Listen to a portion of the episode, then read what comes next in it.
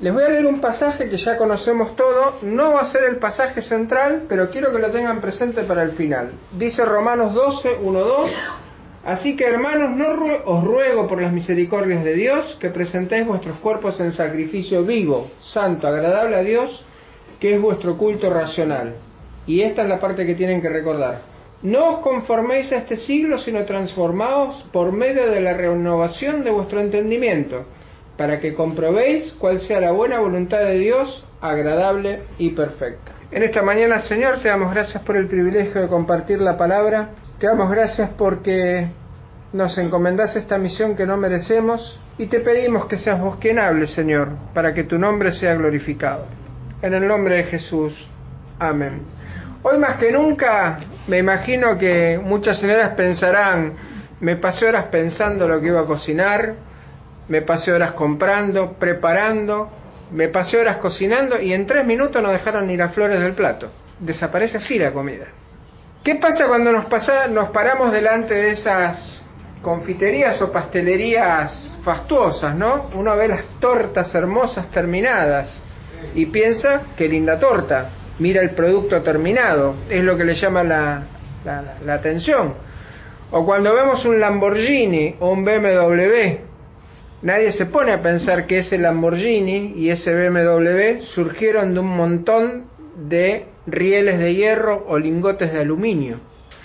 Es decir, en el caso de los bebés, ya que es el Día de la Madre, solo Dios ve realmente cómo se va formando una persona. Cualquiera va a decir, no, está en la ecografía. No, la ecografía muestra el producto terminado. Todo lo que sucede desde el momento de la concepción hasta que ese bebé está listo para nacer, lo ve solamente Dios. El proceso real de la formación de una vida, solo Dios lo ve.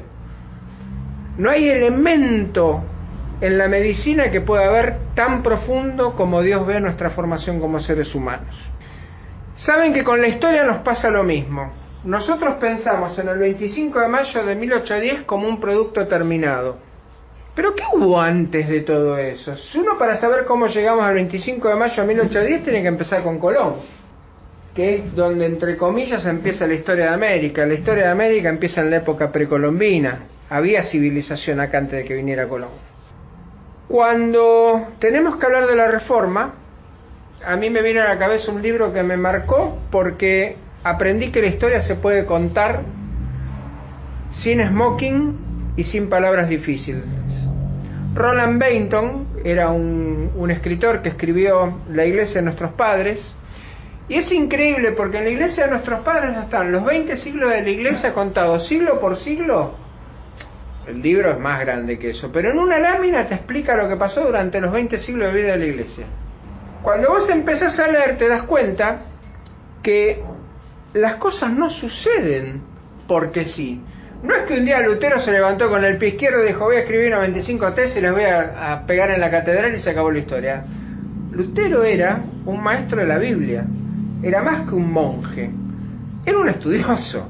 Es decir, ¿cómo podés saber lo que está bien y lo que está mal si no estudiaste la Biblia primero? Es decir, si vos te quedás con lo que te dice cualquier pastor, cualquier consistorio, cualquier presbiterio, cualquier organización eclesiástica, corres el riesgo de no estar haciendo la voluntad de Dios. Es decir, si vos conocés las escrituras y alguien te dice, hermano, para ser salvo te tenés que tirar de un quinto piso de cabeza y si vivís, sos salvo, ¿dónde está en la Biblia eso de que me tengo que tirar de cabeza para ser salvo? No está en ningún lado. Entonces, Lutero cuando escribe las 95 tesis no está escribiendo porque le tengo bronca al Papa y quiero que elijan otro Papa. No, Lutero quería decirle, hermano, la Biblia enseña otra cosa, yo la conozco, y Dios hay cosas que no pide.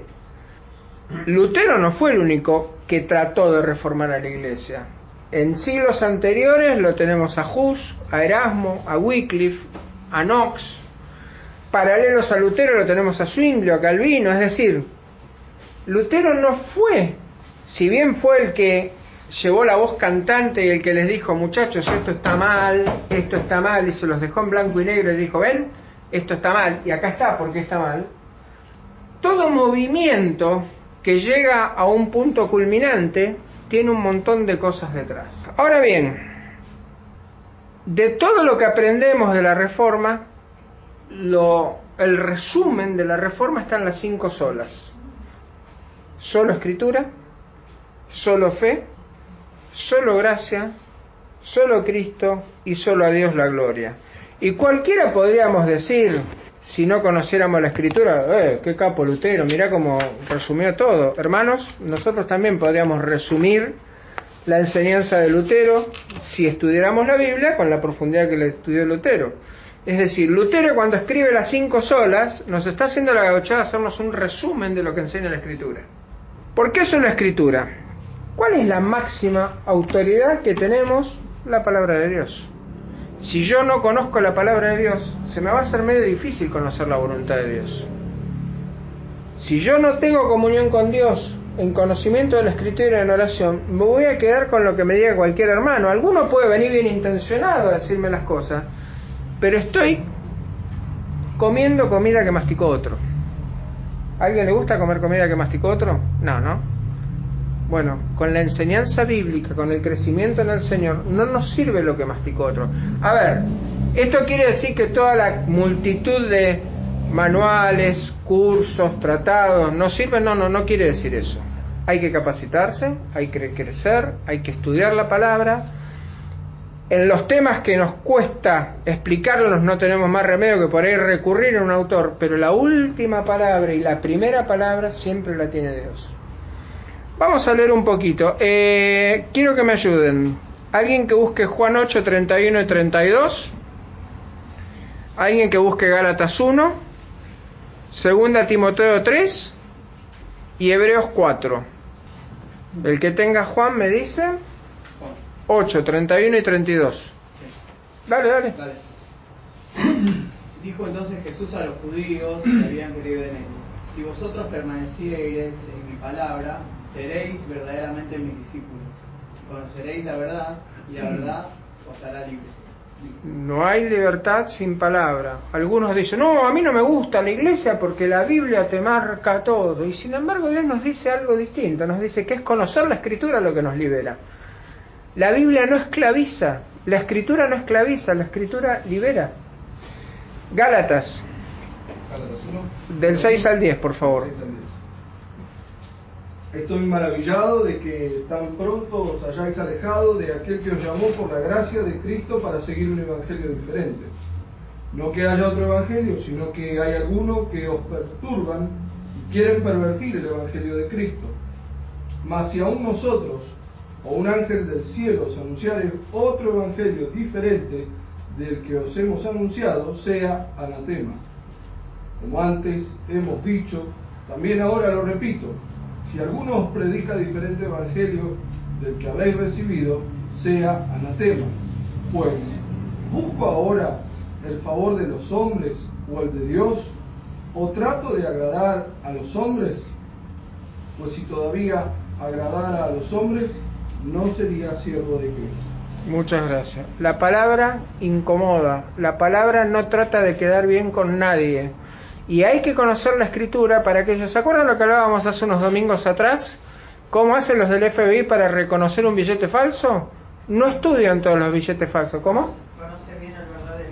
Conociendo la verdad, somos verdadera libre, verdaderamente libres y evitamos que nos engañen. Aquel que os dé un evangelio diferente sea anatema, quiere decir que está condenado fuera de toda redención. Si un ángel nos viniera a decir que hay otro método de salvación fuera de Cristo, ese ángel es inmediatamente destituido de su lugar y convertido en enemigo de Dios. Eso es un anatema, un enemigo de Dios que no tiene restauración posible. Cuidado cuando manipulamos la palabra. La palabra es para compartirla, no para manipularla. Hay gente que usa la palabra para dibujar las cosas como más le gusta. Por eso todos y cada uno de nosotros somos responsables de estudiar la palabra.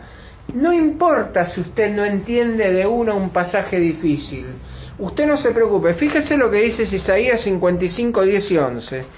Porque como desciende de los cielos la lluvia y la nieve y no vuelve allá, sino que riega la tierra y la hace germinar y producir, y da semilla al que siembra y pan al que come, así será mi palabra que sale de mi boca no volverá de mí vacía, sino que hará lo que yo quiero y será prosperada en aquello para que la envíe. No dice si me entienden voy a obrar. No, no importa. La palabra siempre tiene fruto. Incluso si usted le lee un texto bíblico a alguien que está en coma, usted no se preocupe si esa persona reacciona o no. Porque Dios nunca permite que su palabra vuelva vacía. Si usted no sabe qué decir en una situación de muerte, de enfermedad, comparte un texto bíblico. A veces tiene más efecto en una persona compartirle sencillamente lo que Dios dice que tratar de venderle un argumento psicológico para que no sufra. Si una persona está sufriendo, es más práctico decirle, mira, la Biblia enseña que si uno clama a Dios, Dios va a responder y nos va a enseñar cosas que no nos imaginábamos. No es el texto virtual, no es el texto textual, pero es la idea. Entonces, a veces más vale compartir un texto bíblico que tratar de dibujar una solución que realmente no está a nuestro alcance. Así que solo la escritura es lo que tiene autoridad para instruirnos en la mente de Dios y para guiar nuestra vida. A ver, a nadie se le ocurriría si compra ese proyector y no lo sabe, agarrar el manual de un aspirador Ultracom. ¿Por qué? Porque eso no es una aspiradora. Si usted quiere conocer la voluntad de Dios, el único manual para conocer la voluntad de Dios, el único lugar donde hay algo escrito, donde podamos saber lo que Dios piensa y lo que espera de nosotros, está acá. Y tenemos que orar para que el Señor nos ilumine para entender lo que está acá. Cuando hablamos de Sagradas Escrituras, no es que este libro en sí es mágico, yo me lo pongo acá abajo del coso y si me asaltan y me pegan un tiro me salvo. No, no es mágico. ¿Saben cuál es el valor verdadero de la Escritura? Que está inspirada por el tres veces santo. Ninguno de nosotros es siquiera una vez santo. Bueno, Dios es tres veces santo. Y estas escrituras son sagradas porque son la palabra de Dios. Y lo que Dios dice es palabra sagrada. No nos gusta, no la entendemos. Cuando agarramos los profetas y dice maldito el que, decimos a la pucha. Nos tiembla todo. Pero es la autoridad de Dios. Tendré misericordia del que tendré misericordia. Punto. No hay vuelta de hoja. Solo la escritura nos muestra quién es Dios y no necesitamos que nadie más nos diga cómo hacer las cosas. Sí necesitamos gente que nos explique las escrituras, que nos instruya, pero la escritura es el único lugar donde vamos a encontrar la verdad de Dios. Después tenemos sola fide o solamente por fe. Eh, perdón, no quiero dejar colgados a 2 Timoteo 3, 16 y 17 y Hebreos 4, 12. Ténganme paciencia, soy viejito y me olvido. Segunda Timoteo 3, 16 y 17. 3, versículos 16 y 17. Toda la escritura es inspirada por Dios y útil para enseñar, redarguir, corregir, instruir en justicia. Todos los pasos de una educación. A fin de que el hombre de Dios sea perfecto, enteramente preparado para toda buena obra. Podemos hacer talleres, está muy bien podemos estudiar todos los eruditos bíblicos que quieran, está muy bien. Podemos ser grandes teólogos, está muy bien. Pero si no conocemos la palabra de Dios, no vamos a ser la clase de hombre que Dios quiere. Hay que instruirse, no me malinterpreten. Hay que leer buenos autores, no me malinterpreten, pero primero hay que conocer la palabra de Dios. No tiene reemplazo. 4.12, por favor. Porque la palabra de Y más cortante que toda espada de dos filos, y penetra hasta partir el alma y el espíritu, las costuras y los tétanos, y discierne los pensamientos y las intenciones del corazón. Espada de dos filos. La espada romana era una espada ancha, corta y de dos filos. Salía cortando y volvía cortando. No era como el sable, por ejemplo, el sable corvo. El sable corvo tiene filo igual que la cimitarra de un solo lado. No, no, la espada romana tenía filo de los dos lados. Como arma es letal porque yo saco así y corto y vuelvo así y corto. Es sangriento lo que les digo, pero así de penetrante es la palabra de Dios. La palabra de Dios penetra hasta lo más profundo de nosotros, de ida y de vuelta. ¿Entendamos o no entendamos? ¿Creamos no entender o creamos no entender? Vamos a seguir leyendo. Romanos 1.17, ¿qué nos dice? Porque en el, en el, Evangelio la justicia de Dios se revela por fe y para fe, como está escrito, mas el justo por la fe vivirá. 3.28. Concluimos pues que el hombre es justificado por fe sin las obras de la ley. ¿Y qué dice Santiago 2.23? Y se cumplió la escritura que dice, Abraham creyó a Dios y le fue contado por justicia y fue llamado amigo de Dios. La fe se puede definir de esta manera. Fe no es solamente creer en Dios, es creerle a Dios. A ver, cuando viene alguien y te dice algo, vos crees en esa persona porque la tenés delante, la ves. ¿Correcto? O sea, yo creo que esta persona existe. Pero hay una diferencia grande entre creer que esta persona existe y creerle a esta persona. Yo voy a definir la fe de una forma un poco más mundana. Vamos a suponer que estás en un avión a 5.000 metros de altura. Y vos tenés una fe tremenda en el paraguas que tenés en la mano. Te tirás del avión y cuando estás a 3.000 metros abrís el paraguas te aviso que por más fe que tengas en el paraguas, lo que quede lo van a doblar, lo van a meter en un sobre y lo van a, mandar por Andriani, porque no va a quedar nada. Es decir, la fe necesita ser depositada en un instrumento adecuado. Si yo me tiro de ese avión con un paracaídas de competición y lo abro a los 3.000 metros, si hago las cosas como debo, seguramente voy a caer bien y voy a vivir. ¿Cuál es la diferencia entre una fe y la otra? La fe funciona si está depositada en el instrumento adecuado. Y para el ser humano, el único instrumento adecuado para su vida es Dios. No estoy reduciendo a Dios a un, a un instrumento, estoy mostrándolo como un instrumento para que me entiendan. Saltar con un paraguas o saltar con un paracaídas de competición creerle a cualquiera que me diga, no, porque Dios dice que si vos decís esto con fe va a pasar, o creer lo que me dice la escritura, clama a mí, yo te responderé y te enseñaré cosas grandes y ocultas que tú no conoces. Hay una diferencia muy grande entre decir, yo esto, yo aquello, yo declaro que Dios te va a bendecir. ¿Qué autoridad tengo yo para decir lo que Dios va a hacer con tu vida? Yo puedo rogar, decirle a un hermano, yo estoy rogando que Dios haga algo en tu vida, no sé qué va a hacer Dios, pero estoy rogando a Dios que intervenga en tu vida. Es muy distinto de decir que yo manipulo la voluntad de Dios porque tengo fe. La fe tiene que estar depositada donde corresponde y cuando esa fe está depositada donde corresponde, también aprendemos que no importa lo que yo quiera creer, la voluntad de Dios no siempre es lo que yo espero. Y eso había pasado en la época de Lutero. Ustedes saben que la iglesia lamentablemente tiene una historia oscura.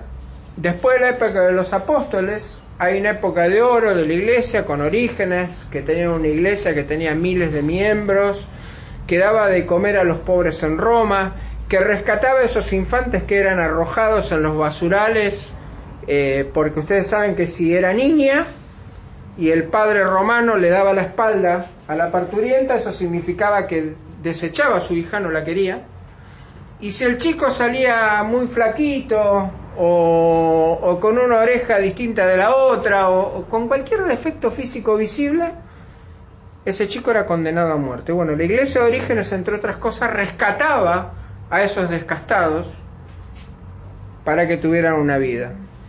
Pero después tenemos un montón de, problemas en la iglesia. La división de la iglesia de Oriente a Occidente, la aparición de la iglesia griega, la iglesia rusa, la iglesia copta. Tenemos las cruzadas. La primera y la segunda guerra mundial fueron muy sangrientas. La guerra de Irak es muy sangrienta, pero las cruzadas fueron un desastre. Incluso hubo una cruzada de niños que murieron apenas zarparon las naves y to- tocaron la primera tormenta, murieron cerca de 3.000 niños, porque mandaron hasta niños a la guerra. Ustedes saben cuál fue la razón de las cruzadas. En la época feudal, si los caballeros peleaban entre sí, ¿en qué usaban la plata?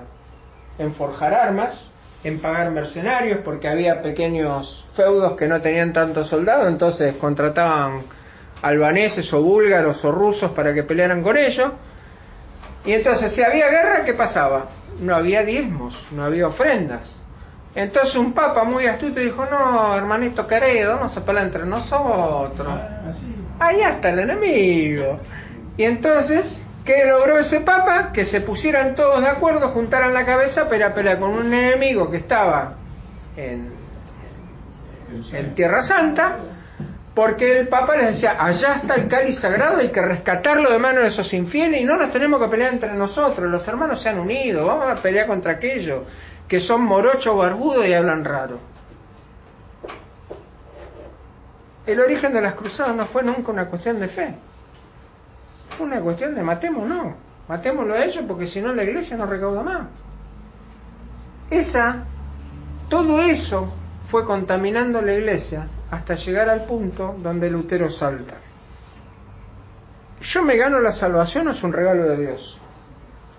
Es un regalo, es gracia. ¿Saben lo que es gracia?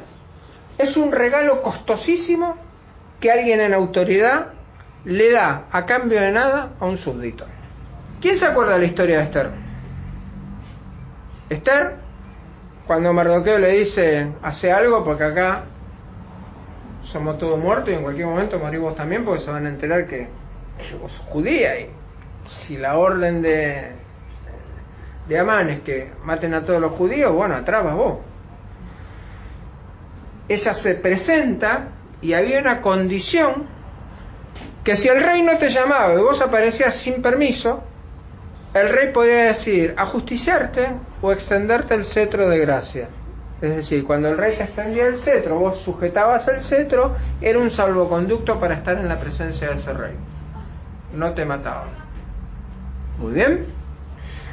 ¿Qué dice Romanos 5, 1 y 2? Justificados pues por la fe tenemos paz para con Dios, por medio de nuestro Señor Jesucristo, por quien, por quien también tenemos entrada por la fe a esta gracia en la cual estamos firmes y nos gloriamos en la esperanza de la gloria de Dios. Y primera Pedro 5:10. Les digo que tengo muchos pasajes más. Mas el Dios de toda gracia, que nos llamó a su gloria eterna en Jesucristo, después que hayan padecido un poco de tiempo, Él mismo os perfeccione, afirme, fortalezca y establezca. Todo lo que podemos recibir para nuestra edificación viene por la gracia de Dios. Miren, nosotros somos latinos, no solo latinos porque nacimos en Latinoamérica, porque descendemos de españoles, de italianos, algunos quizá de un francés, unos muy pocos acá descienden de sajones, pero los latinos somos tradicional, tradicionalmente negociadores. La verdad, la verdad, la verdad, ¿cuántas veces le decimos a los chicos, come esto porque esto te va a nutrir y te va a hacer crecer sano y fuerte? Nunca. Si no comes, no vas a jugar afuera. No. Si no comes, no ves tele. Si no comes, no hay postre. Si no comes, le digo a la abuela que no te venga a visitar hoy. ¿No hacemos eso? La verdad, la verdad, ¿no lo hacemos así? ¿Eh? Somos latinos. Somos negociadores natos. Todo el mundo se burla de la gente de raza judía diciendo que los judíos son negociadores. En Italia hay un refrán que dice que para ser un judío hacen falta siete genoveses. Así que lo de negociar, lo de escatimar, lo de pichulear, no es privativo de una nación en particular. Convénzanse. Pero Dios no negocia con nosotros. No nos dice tenés que hacer esto. Nos dice, muchacho, yo ya hice lo que había que hacer. Me di en la cruz por tus pecados. Les hago una pregunta. Acá, quizás más jóvenes, ¿ninguno alguna vez pensó si hace falta yo muero por un amigo? ¿Alguno lo pensó? alguna vez después de ver una película que nos conmovió diríamos qué bueno que estaría haber estado en el tiroteo con los buenos muchachos y, y, y jugarse, qué sé yo. Pero ahora les hago una pregunta más difícil. ¿Quién de ustedes estaría dispuesto a dar a su hijo por rescate de otros? ¿Darían un hijo en rescate de la humanidad? Fíjense que la gracia de Dios es costosísima. Se dio a sí mismo en la persona de su hijo. El hecho de que para mí sea gratis no significa que la gracia sea barata. Es como si viniera un día un inglés y te dijera, Roger, toma, te regalo mi Rolls Royce. Para Roger sería baratísimo, porque no le costó un peso, pero para el que le regaló el auto significaría una pequeña fortuna. La gracia de Dios es una gran fortuna que nos dan a cambio de nada. Porque nada de lo que yo pueda darle a Dios puede compensar de ninguna manera ese regalo que Él me da. La gracia no tiene reposición de mi parte. Que dice Efesios, porque por gracia sois salvos por medio de la fe, y esto no de vosotros, pues es don de Dios, no por obras, para que nadie se gloríe. No hay nada que podamos hacer para ameritar la gracia de Dios. Sí podemos hacer para que el nombre de Dios sea glorificado en nuestras vidas como señal de agradecimiento por esa gracia. Dios no nos pide que paguemos su salvación, pero sí que le demos un buen uso. Solo Cristo, porque en ningún otro nombre hay salvación. Siempre con ese pasaje tengo problemas, porque yo lo quiero decir de memoria y es medio un trabalengua para mí. Hechos 2.21 dice, y todo aquel que invocar el nombre del Señor será salvo. Y 4.12 nos dice, y en ningún otro nombre hay salvación, porque no hay otro nombre bajo el cielo dado a los hombres en que podamos ser salvos. No es el flaco, no es el barba, es Jesucristo, Hijo de Dios, Salvador, todo Dios y todo hombre. Jesucristo es el que salva. Justamente esa era la perversión de la iglesia en ese momento. Lutero estaba harto de las indulgencias. Estaba harto que papas, obispos y sacerdotes dijeran que solamente a través de ellos se podía encontrar el perdón. Estaban hartos de que la iglesia hubiera puesto a María en un lugar que Jesús nunca la había puesto, que Dios nunca la había puesto y que María nunca reclamó para sí. Si ustedes estudian los evangelios, hay una sola vez en que María habla y es para decirle a los que estaban en las bodas de Caná, hagan lo que él les diga. No les dice, píganme lo que quieran que yo voy y le digo al, nene. No, no, no, no. Hagan lo que él les diga. A ver, ¿María se puso en algún momento como intermediaria? No, porque ella no dijo pídanme. No, ella les dijo, ahí tienen que ir a pedir. Él es el que los va a instruir. ¿Se dan cuenta la diferencia, no? María no es como esos políticos que dicen, ah, vos pedime que yo hablo con el gobernador, que yo con el gobernador, carne y uña, nos conocemos el pibe. No, no, no, no. María le dice, ah, vayan a Jesús. Y habían puesto también una caterva de santos. Ustedes saben de dónde viene, encima del origen es pagano.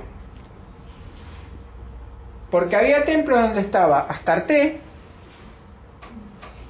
y las estatuas de semidioses paganos que estaban atrás de ella. Claro, como ella era una diosa de la fertilidad, no le alcanzaba con un novio, necesitaba 12 novios. Entonces, ¿qué hicieron? Algo que fue un error de la iglesia de Roma en ese momento, que fue, en vez de derribar esos ídolos y enseñar quién era Jesús, les cambiaron los nombres. No, esa es María, esos son los dos apóstoles. Entonces la gente empezó a ver a María y a los santos como intermediarios válidos.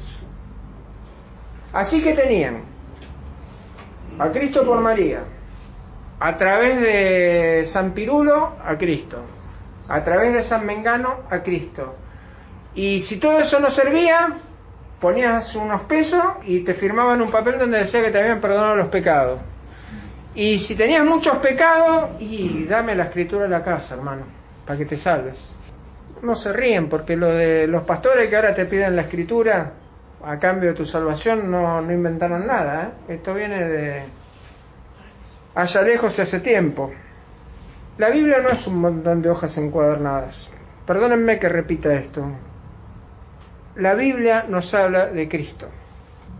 La velocidad con la que podemos encontrar testimonio de Cristo en la Biblia supera cualquier teléfono. Particularmente los teléfonos que tenemos con Android, que cada dos por tres las aplicaciones se tildan.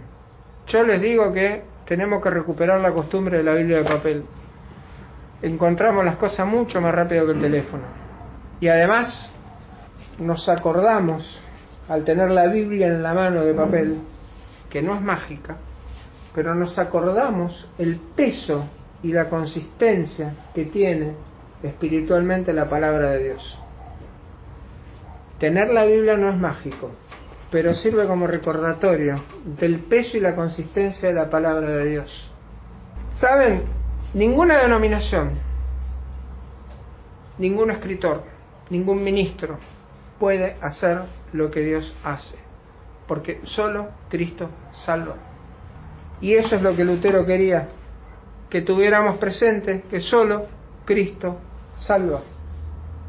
Y a veces parece que hasta nos olvidáramos de eso. No, tenés que venir todos los domingos. Sí, hay que congregarse, porque la Biblia que dice, no dejando de congregarse como algunos tienen por costumbre. Y no, yo mucha ganas de ir no tengo porque no me llevo bien con aquel, no me llevo bien con el otro. Y la Biblia que dice, mirad cuán bueno y cuán delicioso es encontrar los hermanos juntos en armonía, porque allí envía Dios bendición y vida eterna, y lo compara con el aceite de la unción santa cayendo por la barba de Aarón. En la Biblia, uno de los momentos más solemnes es cuando Aarón y sus hijos son ungidos sacerdotes porque Dios está estableciendo una relación especial con su pueblo a través de personas. Hoy ya no necesitamos un sacerdote con una túnica blanca, con campanillas que suenen cuando camina para avisar que va a entrar al lugar santísimo, porque ya nosotros tenemos acceso al lugar santísimo. Pero lo que no podemos reemplazar nunca es la comunión. La comunión significa que no importa si vos sos de Boca y yo soy de River y River nos viene pegando una paliza.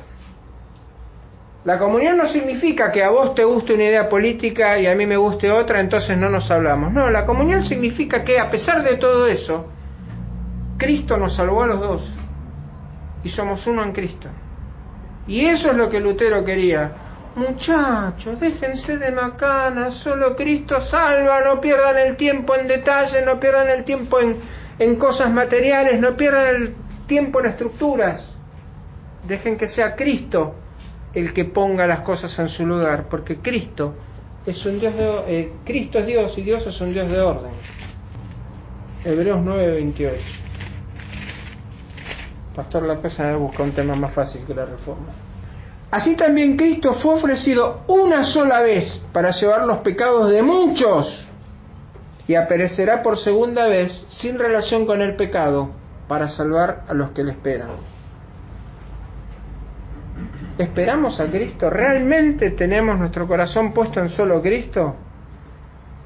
Con la mano en el corazón, no hay día que terminamos que a Cristo le hemos dedicado dos minutos, pero le hemos dedicado, el resto del día al problemas con proveedores, problemas con jefes, problemas con empleados, problemas con la señora, problemas con los hijos, problemas con el marido, problemas con el padre, con la madre. La verdad, ¿estamos realmente todo el día esperando a Cristo? Yo no. Yo no les voy a macanear, no voy a aprovechar el púlpito para quedar bien, no.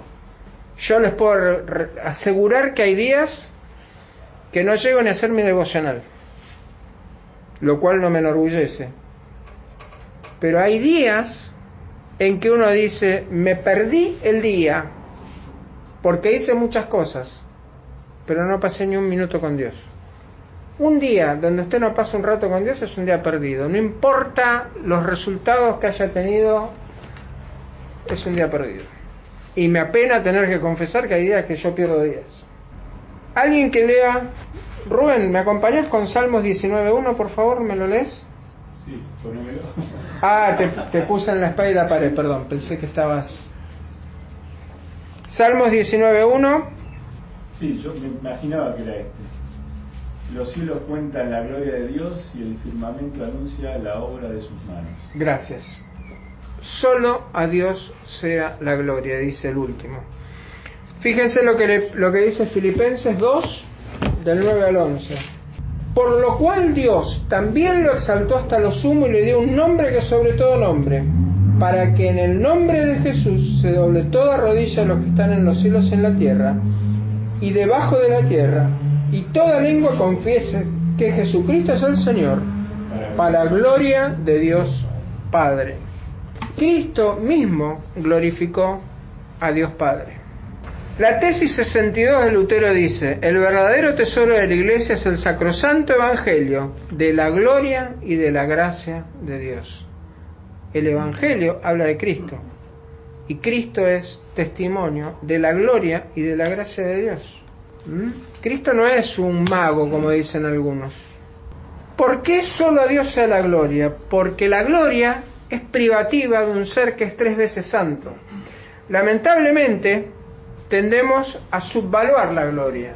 Vemos gloria en la guerra. Si ustedes hablan con un guerrero, para él la guerra es la gloria. ¿Mm? Hay naciones donde ser militar es un orgullo y donde hacer la guerra es otro orgullo. ¿Quieren que les diga quién gana la gloria? La muerte, la miseria y los gusanos. Esa es la gloria de la guerra.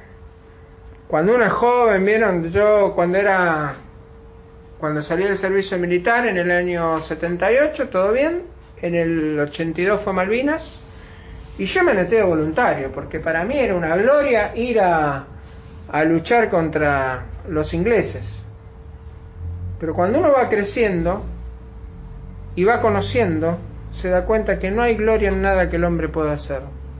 El destino del hombre es generar corrupción. El hombre por naturaleza genera corrupción. El hombre día a día se va degradando. La única razón por la cual podemos estar felices es porque nosotros no nos degradamos tanto, porque tenemos a Dios que nos lleva a toda buena obra. Pero nada de lo que haga la humanidad, incluso los adelantos que más tendrían que beneficiar la vida de todos, son hechos de corrupción porque hay elementos médicos que no están al alcance de cualquiera y nunca los van a poner al alcance de cualquiera.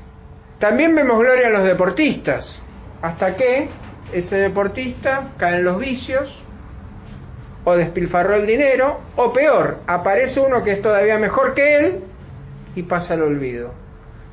Así que no hay gloria en nada que el hombre pueda hacer. Gloria solamente tiene quien es tres veces santo.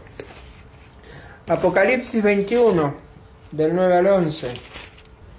Vino entonces a mí uno de los siete ángeles que tenían las siete copas llenas de las siete plagas postreras y habló conmigo diciendo, ven acá, yo te mostraré la desposada, la esposa del Cordero. Y me llevó en el espíritu un monte grande y alto y me mostró la gran ciudad santa de Jerusalén que descendía del cielo, de Dios, teniendo la gloria de Dios. Y su fulgor era semejante al de una piedra preciosísima, como piedra de jaspe, diáfana como el cristal. La gloria de Dios es inmaculada, no reconoce límites, no tiene principio ni fin, no tiene tamaño, no es palpable, pero es contundente. Es interesante que la reforma y el, mes de la reforma y el mes de la Biblia van juntos. Si bien la Biblia es porque en el año 1569 salió la Biblia del oso y están separados esos dos eventos entre sí, pero es extrañamente simbólico. Yo no doy valor al símbolo por el símbolo en sí, sino por los efectos que veo. El origen de la reforma fue escudriñar las escrituras. La Biblia fue la razón para la reforma. Ahora yo les hago una pregunta. Lutero quería destruir la iglesia, de- gracias. Lutero quería destruir la iglesia de Roma. ¿Qué quería hacer Lutero en realidad? Reformarla. Por eso les dije que tengan presente Romanos, gracias. Romanos 12, 1 y 2. Pero me gusta el 2. no os conforméis, sino transformaos. ¿Saben lo que quiere decir eso? Hay un tercer factor que nunca consideramos al analizar este pasaje. Por un lado dice, no tomen la forma de estos tiempos, y por el otro lado dice, transformaos, pero no tomamos conciencia de que eso significa que estamos en un presente donde somos hombres imperfectos en riesgo. Si nos conformamos a este mundo, nos bandeamos contra la voluntad de Dios. Porque si yo tomo las formas de este mundo, ¿qué puedo ofrecerle a Dios? ¿Qué testimonio puedo dar de Dios si tomo la forma de este mundo? Pero si yo me transformo, o mejor dicho, permito que Dios me transforme, la cosa cambia. Pero eso significa que yo estoy parado en una cuerda floja y tengo dos opciones, inclinarme para un lado o arrodillarme para el otro. Y seguramente va a ser mejor que inclinarse para un lado o arrodillarse delante del Señor. La única razón de la reforma era poner las personas y las cosas en su justo lugar. Su palabra, la fe en Él, su gracia, creerle a Cristo y glorificar a Dios. Y para terminar vamos a compartir un pasaje que está en Juan capítulo 14 y dice así.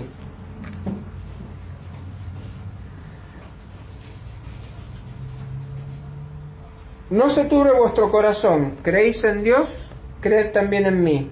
En la casa de mi Padre muchas moradas hay. Si así no fuera yo os lo hubiera dicho, voy pues a preparar lugar para vosotros. Y si me fuere y os prepararé lugar, vendré otra vez y os tomaré a mí mismo, para que donde yo estoy, vosotros también estéis. Y sabéis a dónde voy y sabéis el camino. Y Tomás, Tomás siempre tenía algún problema, pobrecito Señor, no sabemos a dónde vas, ¿cómo pues podemos saber el camino? Y Jesús le dijo, yo soy el camino y la verdad y la vida. Nadie viene al Padre sino por mí. Y si algún propósito tuvo la reforma, fue saber que solo Cristo salva.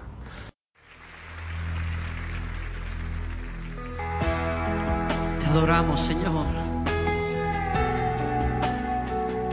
Levantamos su nombre en alto. Levantamos nuestras manos y nuestro corazón a ti, Señor, Rey de todo el universo, que estás cerca de nosotros, Señor. Señor.